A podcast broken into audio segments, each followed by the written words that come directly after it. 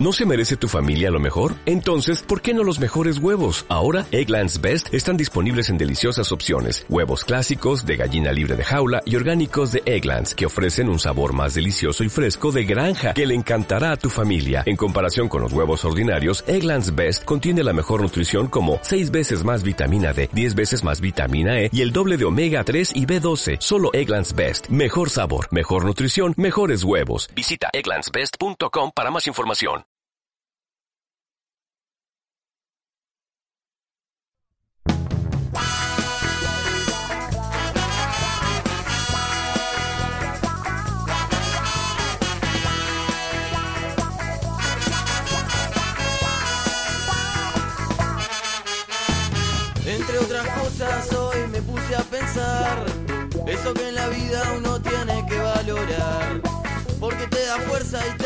Motiva a seguir.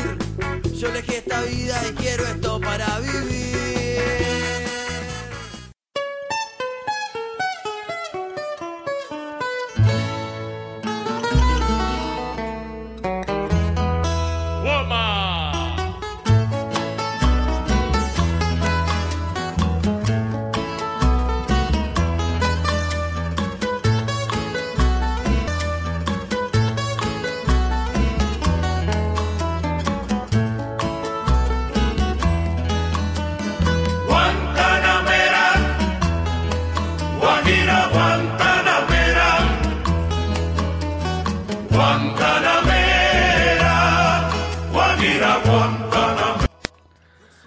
Buenos días, buenas tardes, buenas noches. Bienvenidos a un nuevo programa de la economía No Importó Nunca.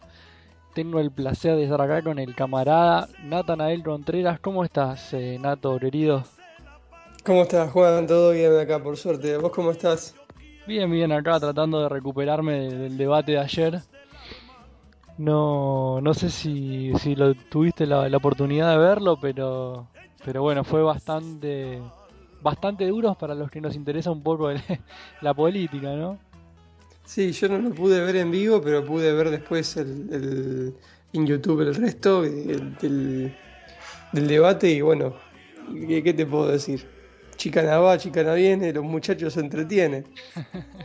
Para mí llegó un punto que dije, esto es la Caruso lombardización de la política, boludo, porque llegó un punto en donde no... Ninguno hablaba, ninguno decía absolutamente nada, era cuidarse todo el tiempo de no salir del libreto y no perder un voto, ¿viste? Era bastante bastante feo para los que nos gusta y debatir de políticas y, y- y hablar de economía, ¿no? Porque digo, se habló tan poco tampoco yo diría nada, ¿no? Que, que la verdad que fue bastante frustrante, ¿no? Pero bueno, Sí, sí, me pa- sí hay que celebrar dos cosas. Primero que se haya hecho el debate, ¿no? Sí, Y segundo que haya tenido más rating que la final del fútbol. Yo creo que eso como sociedad nos está diciendo algo, algo positivo, digamos, ¿no? sí, sí, algo para remarcar, sí. Pero, pero bueno, viste, además el este pibe, ¿cómo, cómo se llama el periodista de, de Clarín que pusieron? De Bonelli, Sí, el no- primero que estaba, eh, se me- Bonelli Novarecio y el otro se llama de Telefe, el canal Telefe, ¿cómo se llama este? Barri- Barrili. Sí, pero no, el de Clarín, el, el primero, digo, no, no pueden poner a uno sí. que se le entiendan las palabras, boludo, cuando habla, está increíble. Yo no lo, no lo podía creer. digo, teniendo sí. tantos periodistas, incluso el, el grupo Clarín, digamos, no, no me gustan su- sus opiniones, digamos, pero digo, eh, podrían haber puesto a otro, pero bueno, son, son perenieses. Sí, sí, detalles para, para, arreglar. Pero, pero bueno, viste, la verdad que pareces un panelista de 678, Nato. Cuando, No cuando, digas eso, por favor. cuando te quedes, cuando te quedes sin argumentos te voy a... Cuando me quede sin argumentos, mejor dicho, te voy a decir, sos un panelista de 678. Y es una frase que va a quedar para la historia, seguro. En fin, pero bueno, vamos a volver un poquito con, el programa. Eh, estuvimos dedicándole bastante programa a esto de la, de, las elecciones, o más bien comparar, comparar modelos de país, o comparar un poco el efecto de, ciertas políticas que, que viene a, a- a realizar Mauricio Macri, que dice que no hay que ser voceros de él, que no hay que decir qué es lo que va a hacer. Pero yo digo, Ma- Macri se olvidó que tiene, o sea, hace años que viene hablando, no es que nació ayer y, y- y que todas sus declaraciones fueron desde hace seis meses para acá. ¿Qué hacemos con todo lo que dijiste ante Macri? ¿Nos olvidamos de, de- de todo lo que opinabas? Porque parece ser que, que no quiere que nos acordemos de todo lo que viene diciendo durante todos estos años que está en, en los primeros planos, digo, ¿no? Sí, sí, sea- claramente la, la imagen que quiere dejar es la, de la última etapa. O sea, por más que hable de- de- del desarrollo y se haga el peronista, la verdad es que hasta el 31 de diciembre de 2014 venía diciendo cualquier locura, ¿no? Tan, tanta Sí. como por ejemplo, ¿qué es esto de crear universidades por todos lados? La verdad que yo eso no me lo voy a olvidar nunca. Pero, pero bueno, en sí tenemos que volver al programa, Nata, y lo que yo proponía hoy es salirnos un poco de esta, de esta agenda que, que venimos teniendo y hacer un programa poco particular, ¿no? Un programa diferente. ¿Qué, qué tenías pensado? A ver, decime. Y es un tema que yo sé que a vos te, te interesa mucho y sé que vas a tener muchas preguntas para aportar para que sigamos investigando. Así que te vengo a proponer que hablemos hoy, le diremos el programa, hablar de Cuba. Mm, muy buen tópico, muy buen tópico. Sí, sí, porque el más, siempre lo tocamos, viste, cuando hablamos de alguna chicana o, ese tipo de cosas, ¿no? Pero alguna que otra vez dije, a esto hay que dedicarle un programa entero y me parece que, está bueno empezar, viste. No sé si probablemente no, no po- podamos abarcar todo lo que se pueda llegar a decir de Cuba, porque obviamente nuestro programa eh, tiene un- un- una duración determinada, pero, pero sí podemos empezar a hablar y, ¿por qué no?, eh, seguir eh, disparando interrogantes para, para seguir conversando los programas siguientes. Sí, sí, seguro. Así que, que bueno, Nata, si, si me dejas, eh, arranco. Dale, dale. Bueno, primero, me parece que primero estaría bueno em- em- empezar a hablar un poco de por qué elegimos hablar de, de Cuba, ¿no? Y la verdad es que probablemente co- coincidas conmigo, Nata, es, es un tema que, que- cada vez que uno intenta eh, proponer una solución que sea más de izquierda, enseguida te lo echan en cara, ¿no? Como decir, ah, mirá, pero en Cuba no funcionó, o o andate a Cuba, ¿no? Te dicen, o siempre se utiliza a Cuba como, como un ejemplo de que no se puede proponer una alternativa de izquierda. No sé si a vos te pasa, ¿no? Yo calculo que sí. Sí, sí, la verdad que pasa mucho cuando hablas con gente de, de ese tema. Sí, sí, sí. Lo usan como, como ejemplo bastante seguido. Sí, bueno, tiene, tiene sentido también porque quizás es la experiencia de socialismo eh, real, ¿no? Má- más cercana que, que tenemos, pero más allá de eso, eh, me parece que siempre queda muchísimo por, por analizar, ¿no? Y, y se tocan determinados temas injustamente.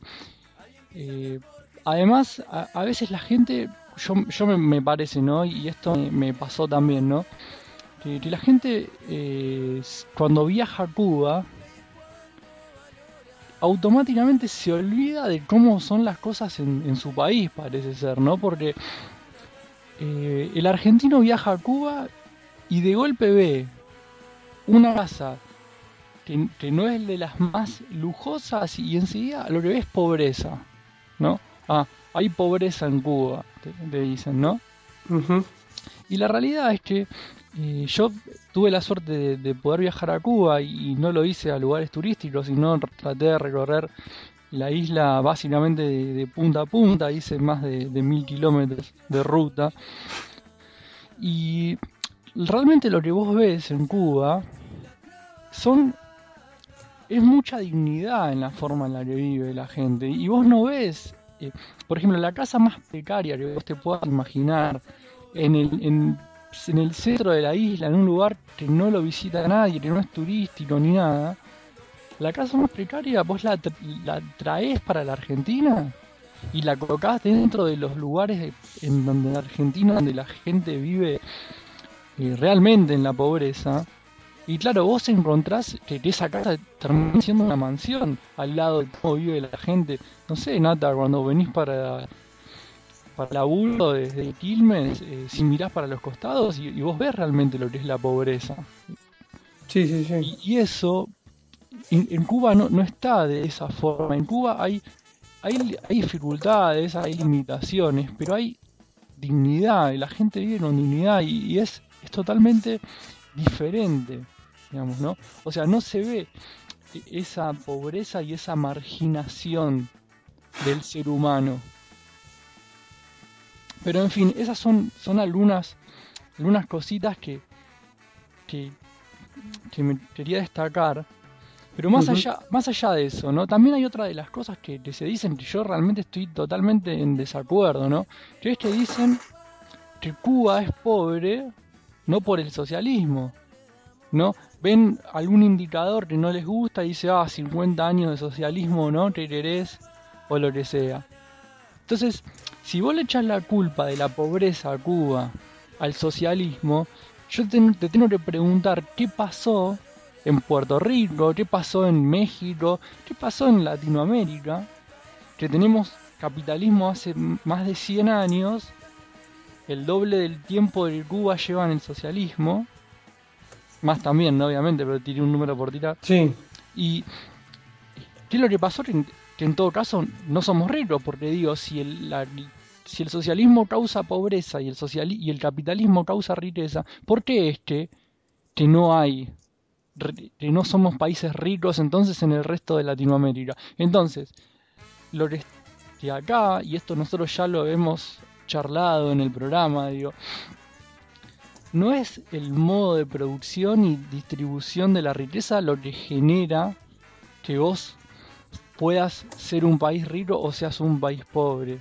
sino es el desarrollo de las fuerzas productivas y eso no tiene que ver justamente con el modo de vos de redistribuir la riqueza.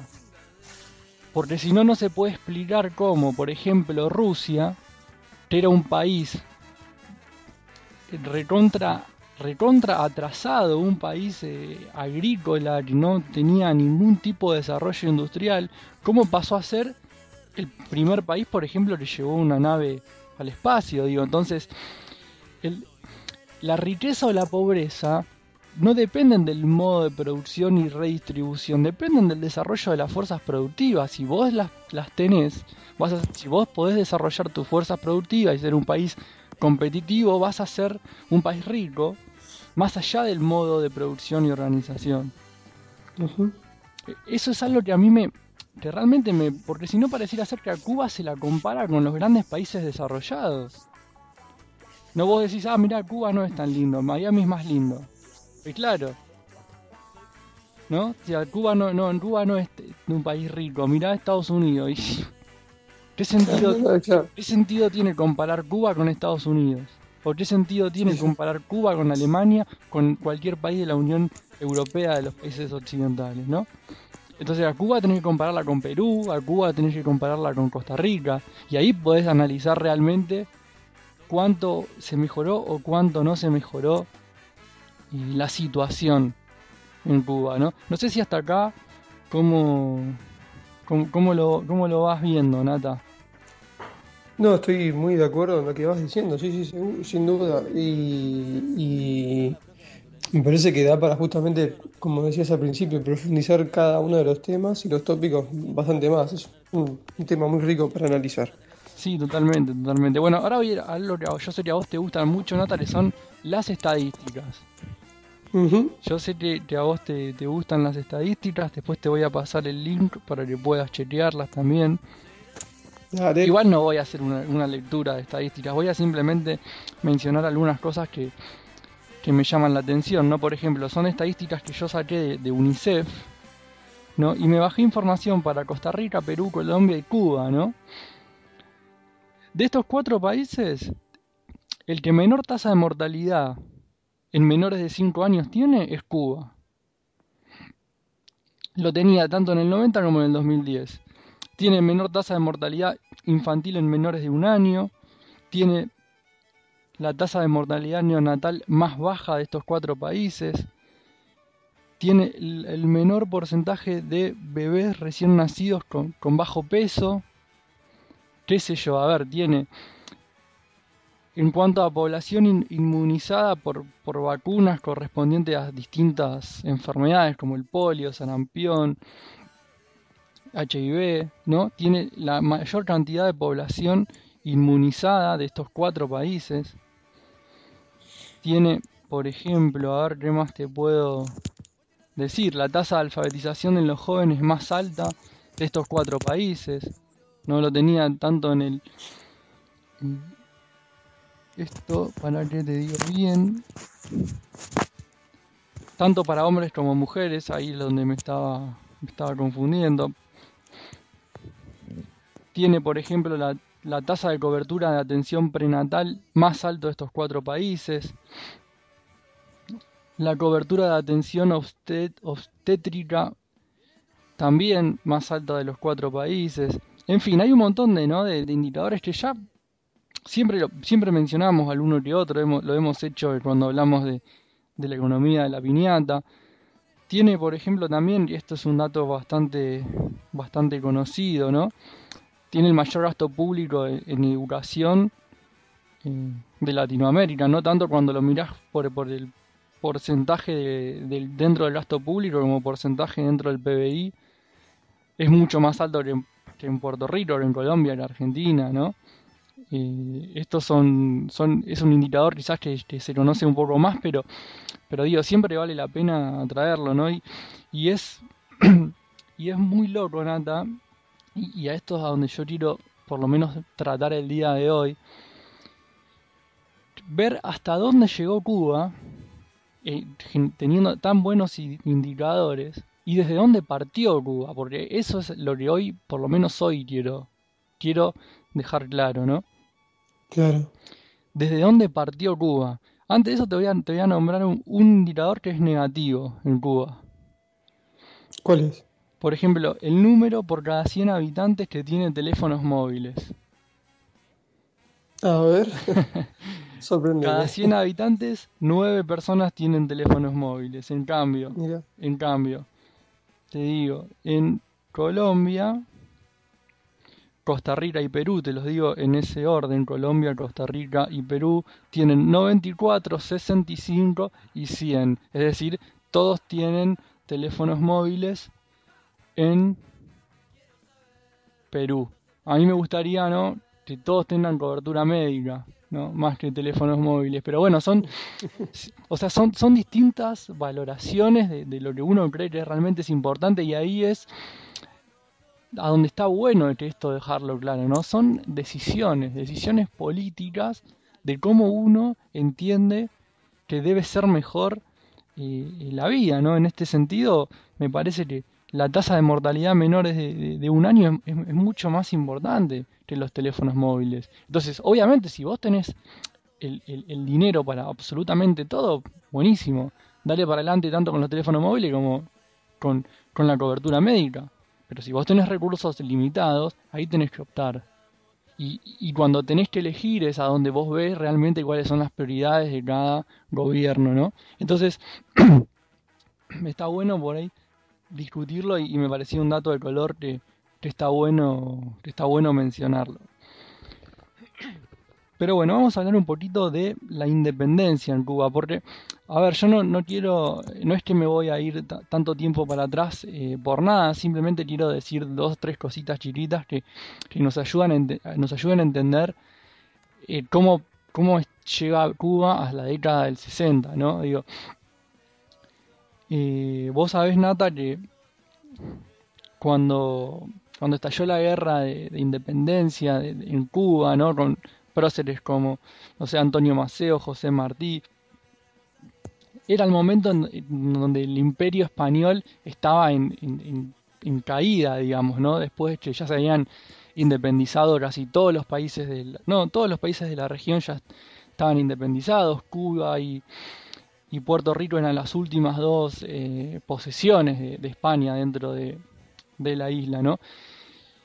Sí. dentro de la isla, perdón, dentro del continente, y estalla Sí, la, claro. estalla la revolución eh, en Cuba, y, y Estados Unidos le declara la guerra a España. Estados Unidos le, le declara la guerra a España, España no tiene otra que, eh, ¿cómo se dice? Ah, bueno, ayer se utilizó esa palabra, se rindió, ¿no? Y, y Cuba y Puerto Rico pasaron a estar en manos de, de ocupación norteamericana. Digamos, ¿no? Y la ocupación militar norteamericana se mantuvo hasta 1902, en donde se retira, se retira de, de Cuba con la condición de que la constitución cubana se firmó en, en el Congreso norteamericano. El Congreso norteamericano fue el que hizo la constitución cubana. Si no, Cu- de- de- si no, no se iba de Cuba, ¿no? Esto es un dato bastante, bastante llamativo, bueno, llamativo, un dato que no se puede dejar de, de decir. En esta constitución había un apéndice que se llamaba enmienda Platt, ¿no? que lo que hacía es que lo que decía es que Estados Unidos podía intervenir la isla si sus intereses se ven en peligro.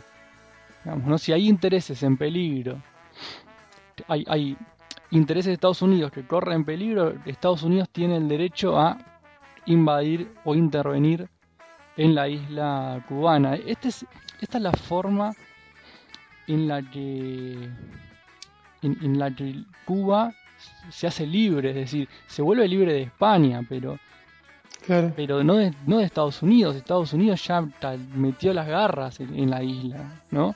Ya, ya la, la tomó. El, el dominio norteamericano mm, se, se veía en, en un montón de... O sea, en primer lugar, en, en Cuba era más importante el, el embajador norteamericano que el presidente, ¿no? Y lo que sucedía es que las decisiones económicas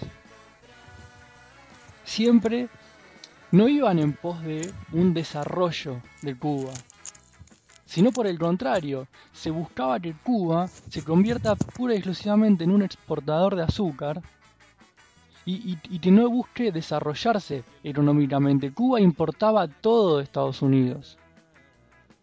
O sea, no, no había producción en, Cuba. Y hay, hay un, hay, bueno, después te voy a decir algunos datos bastante interesantes, pero por ejemplo, eh, se deforestó todo el bosque cubano para plantar plantas de azúcar y automáticamente cuando se toma la decisión de deforestar todo el bosque cubano, ese mismo año Cuba se convierte en el principal importador de madera de Estados Unidos. ¿Se entiende, Nata, lo que... cómo- Sí, se entiende. O sea, es, vos, vos lees esto y estu- estudiás esto y decís, Oh, es indignante realmente, pero bueno. Eh, porque est- está bueno poder entender cómo esto justamente cómo llega Cuba a, a- a la revolución de y, y cómo llega cómo está Cuba cuando Fidel toma toma el el poder, pero en fin. Cuando cuando se llega la, la revolución eh, de Fidel Castro en, en Cuba, la, la desigualdad en Cuba era, era increíble, digamos, ¿no? Era, era, muy grande. La capital, La Habana, estaba lleno de autos de lujo. Sin embargo, la- las periferias, las afueras de, de La Habana, por ejemplo, una sola persona de cada diez tomaba leche. Cuatro personas de cada 100 tomaban, eh, comían carne. El 60% de los trabajadores rural- rurales ganaba salarios que no alcanzaban para vivir, que no alcanzaban para vivir. Es decir, el 60% de los trabajadores rurales estaba por debajo de la línea de- de pobreza, ¿no? La mitad de los, de, los chicos de, Cuba no iban a la escuela. Y, y- estos datos son, y este, estos datos lo te voy a decir ahora es bastante fuerte. El 70% de la, de la producción industrial no azucarera se encontraba a 70 kilómetros, en un radio de 70 kilómetros alrededor de La Habana.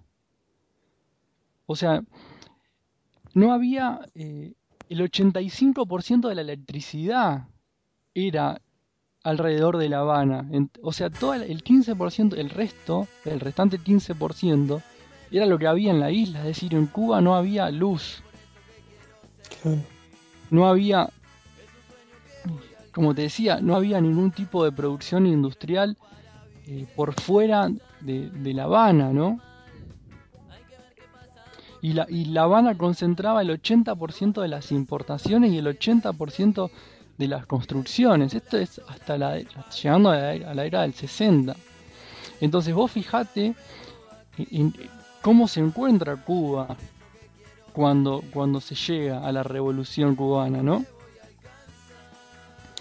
Con el, con el correr de los años, a partir de la llegada de la, revolución, obviamente est- estas cosas empiezan a, a cambiar, ¿no? En 1970 ya se habían creado 70 hospitales nuevos, se había declarado la asistencia médica gratuita para, para todos, ¿no? Se quintuplicó el, el- gasto público, se pasó de 3.000 tractores a, a 50.000 tractores, se impulsaron la, industria del cemento, la electricidad. Es decir, e- empezó un, un- un- camino ¿no? hacia el desarrollo en Cuba. Pero obviamente todos estos, todos estos cambios eh, generan cosas que nosotros en Argentina también eh, la padecemos, ¿no? Y, y estamos ya bastante acostumbrados a este, a este ciclo. Que es que cuando vos creces, necesitas más importaciones. Y cuando vos necesitas más importaciones, necesitas más divisas. Y en ese momento, mientras Cuba, además de necesitar más divisas para las importaciones y para poder producir, además había aumentado el consumo de, de- de- de artículos importados, porque en Cuba ya no importaban solamente ese puñadito de, de- de ricos que había en La Habana. Claro. En Cuba las necesidades de, de las personas fueron se fueron refinando. Mira, justamente hablamos de necesidades en el programa pasado. La- la- las necesidades fueron cambiando en Cuba y, y a medida que fueron cambiando también fue aumentando el, el nivel de necesidad de, divisas, ¿no? Y, esto es un, un límite que, que así como lo encuentra Cuba, lo encuentra Argentina y lo encuentran los países que son eh, subdesarrollados, ¿no? Más allá de, del capitalismo o del socialismo, digo. O sea, vos, si vos te empezás a industrializar, vas a necesitar una mayor cantidad de, de- de divisas para poder importar los insumos que necesitas. Entonces, to- todas estas cuestiones son cuestiones que están buenas para, para tratar de entender cómo es que, que efectivamente estaba, estaba Cuba para en el momento en que llega, ¿no? Eh, en el momento en que llega la revolución. Y también está bueno entender, por ejemplo, hay otra, otra cosa que mira, me está olvidando. Eh, el bloqueo a Cuba significó la pérdida de, un, de un una cantidad gigante de divisas, porque Cuba, los, los países que, que se veían obligados a no comercializar con Cuba, y Cuba perdía mercados. de- Claro, Cuba perdía mercados de exportación, perdía también incluso países que, que- y, artículos para importar. ¿Por qué? Porque no, por el bloqueo a Cuba no se le permitía a los países poder eh, comercializar con Cuba. Te, te cuento un, dato, por ejemplo. Cuando, cuando Fidel Castro firma el acuerdo con, comercial con, con la Unión Soviética para intercambiar azúcar con, con petróleo, ¿no? Automáticamente la- la- las empresas de, de refinería de, de petróleo que había en, en Cuba se negaron a, a- a refinar ese petróleo soviético. O sea, funcionaba de esa, de esa manera. Estas empresas automáticamente dejaron de, de- invertir y vaciaron y vaciaron completamente las empresas porque eran empresas norteamericanas, ¿no? Claro. Pa- todas las utilidades las mandaban a Estados Unidos, no reinvertían lo que sacaban de Cuba que también nosotros tenemos experiencia en eso.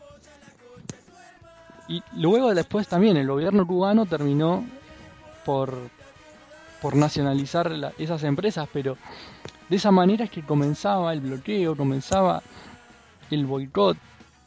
Cuba no tenía eh, recursos humanos eh, calificados para llevar adelante el, el, desarrollo que, necesitaba, porque como decía hasta recién, la mitad de los chicos no iba a la escuela. O sea, Cuba no tenía la- las capacidades técnicas en, sus recursos humanos necesarias para lograr un desarrollo que le permita competir con otros países ya previamente desarrollados. Así que todas estas son, son cuestiones que, que- que a mí me, me parecía buena traer, a, bueno traer al programa para tratar de, de entender porque si no, no, no, no, o sea, si no sería darle la derecha a, a estas personas que te dicen que Cuba no es un país desarrollado por, por, por el socialismo, cuando en realidad todo el desarrollo, todo el desarrollo que tiene Cuba en la isla, que es uno de los países, y capaz que algún distraído se me va a reír con esto, pero yo lo voy a afirmar, es uno de los países más, de- más desarrollados de- de- del Caribe. Y todo el desarrollo que tiene, que tiene Cuba se realizó durante, durante la revolución cubana, o sea, o más bien dicho, durante el periodo de- del socialismo en Cuba, sino previamente Cuba era un país monocultivista que dependía solamente del azúcar y, y- y que para colmo la materia prima también tenía un montón de, de, de- subidas y caídas en, el precio todo el tiempo, digamos, ¿no? Y, y- está bueno traer, traer esto a, discusión, porque lo que nosotros, por ejemplo, nosotros hablamos en un programa anterior y decíamos, cuando dedicamos el programa a hablar de, la, de, lo que es la, la plusvalía y de cómo la gente no, no llega a fin de mes, nosotros explicamos que, bueno, en Cuba lo que sucede es que eh, no se produce con, la tecnología promedio, sino se utiliza se produce con tecnología inferior a la, a la modal en, las industrias.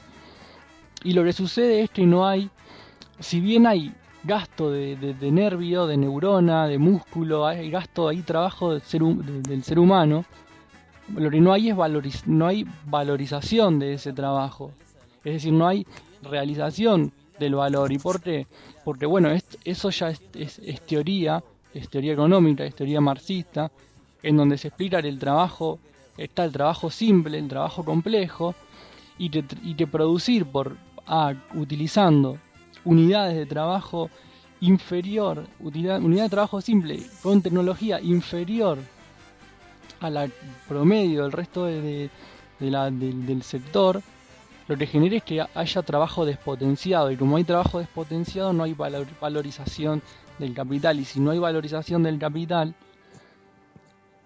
si no hay, no hay valorización no hay posibilidad de obtener remuneraciones más altas. Y, un poco tratamos de explicar los bajos salarios y, las dificultades no las dificultades económicas. Y por último lo que, lo que sí es- está bueno eh, también decir es que el gasto que, tiene Cuba en cuanto a las eh, o que tuvo más bien dicho el gasto que, que- tuvo Cuba durante mucho tiempo en, en desarrollo de, de- de defensas y, de tratar de no de, enfrentar la- las contrarrevoluciones y, y esto no esto esto pasó digamos no esto no, no es que que fue una campaña del miedo en, en su momento, ¿no? O sea, a Cuba se, se- se lo invadió, digamos, ¿no? Y, y- y el gasto militar que, que tuvo que realizar Cuba era un gasto que tranquilamente podría haber destinado al desarrollo de sus fuerzas productivas y que no pudo hacer por estar constantemente amenazado por Estados Unidos. Entonces, son todas cuestiones Sí. que hay que tener en cuenta para entender desde dónde partió Cuba, desde, desde bien al, al fondo de- del mar, digamos, y cómo pudo desarrollarse a tal punto de hoy tener los indicadores sociales, uno de los mejores indicadores que hay en, Latinoamérica, porque no tiene sentido comparar Cuba con Alemania o Holanda o Estados Unidos. Comparar a Cuba tiene sentido con países, países con similitudes, si no, es, es una locura, es un sinsentido, decir, en, en Miami hay menos eh, personas en la calle que, en La Habana, o sea, no, eh, pierde, pierde sentido esa comparación. Claro, claro. Así que, que bueno, Nata, eh, para que no se extienda demasiado el programa, eh, yo corto hoy quizás esta, esta reflexión acá, pero eh, obviamente si, si vos tenés eh, dudas o, o querés continuar con, con este trabajo, eh, obviamente todas tu- tus preguntas eh, las podemos seguir eh, charlando, digamos, ¿no? Sí, sin duda esto va a proporcionar varias preguntas y seguramente la gente también va a estar interesada y comentará y podrá agregar este, todo tipo de, de cuestiones y preguntas que, que- surjan al respecto. Y como te decía al principio, es un tema muy rico para analizar y seguir comparando las dos etapas, la previa y, y la, la, la post-revolución, ¿no? Sí, La verdad que sí. es un tema muy interesante, sí, sí. Sí, además me pareció, me pareció bueno por acortar un poco con el- la cuestión tan coyuntural, ¿no? Que por ahí venimos tratando en, en, las sí. últimas semanas. Si bien metimos ahí algún programa de, tecnología y, y relación con el empleo, estuvimos dedicándole mucho tiempo a quizás comparar neoliberalismo con desarrollismo o cómo, cómo impactan las políticas neoliberales que, que venía a proponer Macri, que viene a proponer Macri, Macri en el nivel de empleo y eso le dedicamos mucho tiempo. Sí, Por eso queríamos volver un poco con, con nuestra agenda, ¿no? La- nuestra propia agenda y, y traer un poco este tema al debate. Así Sí. que, que bueno, Nata, por mi parte ya está. Como siempre te dejo, te dejo la despedida a vos. Dale Juan, te agradezco la invitación de vuelta por el, grabar el programa. Le mandamos un saludo a Mati y a Emma y a todos los oyentes y que nos busquen en Facebook para agregar comentarios. Este, estamos dispuestos a cualquier otro tipo de, de cuestiones que, que quieran consultarnos y también nos pueden encontrar en ebooks y en Google. Un saludo grande y muy buena semana.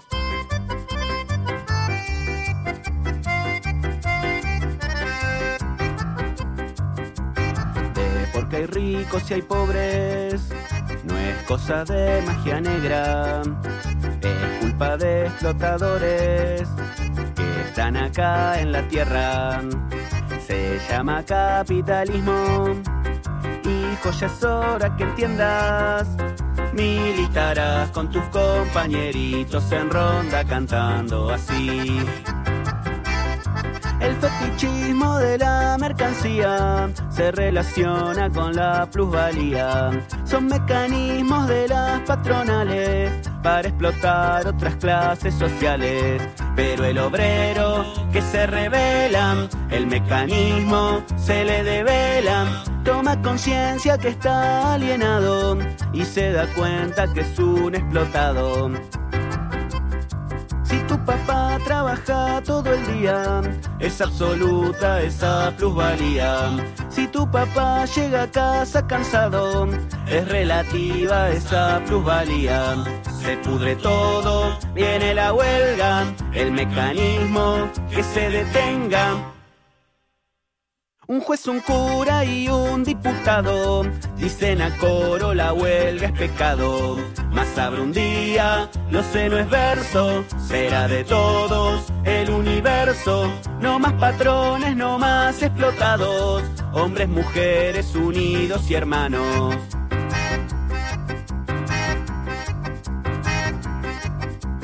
Hijo, nosotros la patria, nada más todos seremos. El burgués capitalista cuenta su sucio dinero. Haremos revoluciones, obreros serán gobierno. Juguetes en todos lados, Marx Lenin en ronda cantando así. El fetichismo de la mercancía se relaciona con la plusvalía. Son mecanismos de las patronales para explotar otras clases sociales. Pero el obrero que se revela, el mecanismo se le devela. Toma conciencia que está alienado y se da cuenta que es un explotado. Si tu papá trabaja todo el día, es absoluta esa plusvalía. Si tu papá llega a casa cansado, es relativa esa plusvalía. Se pudre todo, viene la huelga, el mecanismo que se detenga. Un juez, un cura y un diputado dicen a coro la huelga es pecado. Mas habrá un día, lo sé, no es verso, será de todos el universo. No más patrones, no más explotados, hombres, mujeres unidos y hermanos.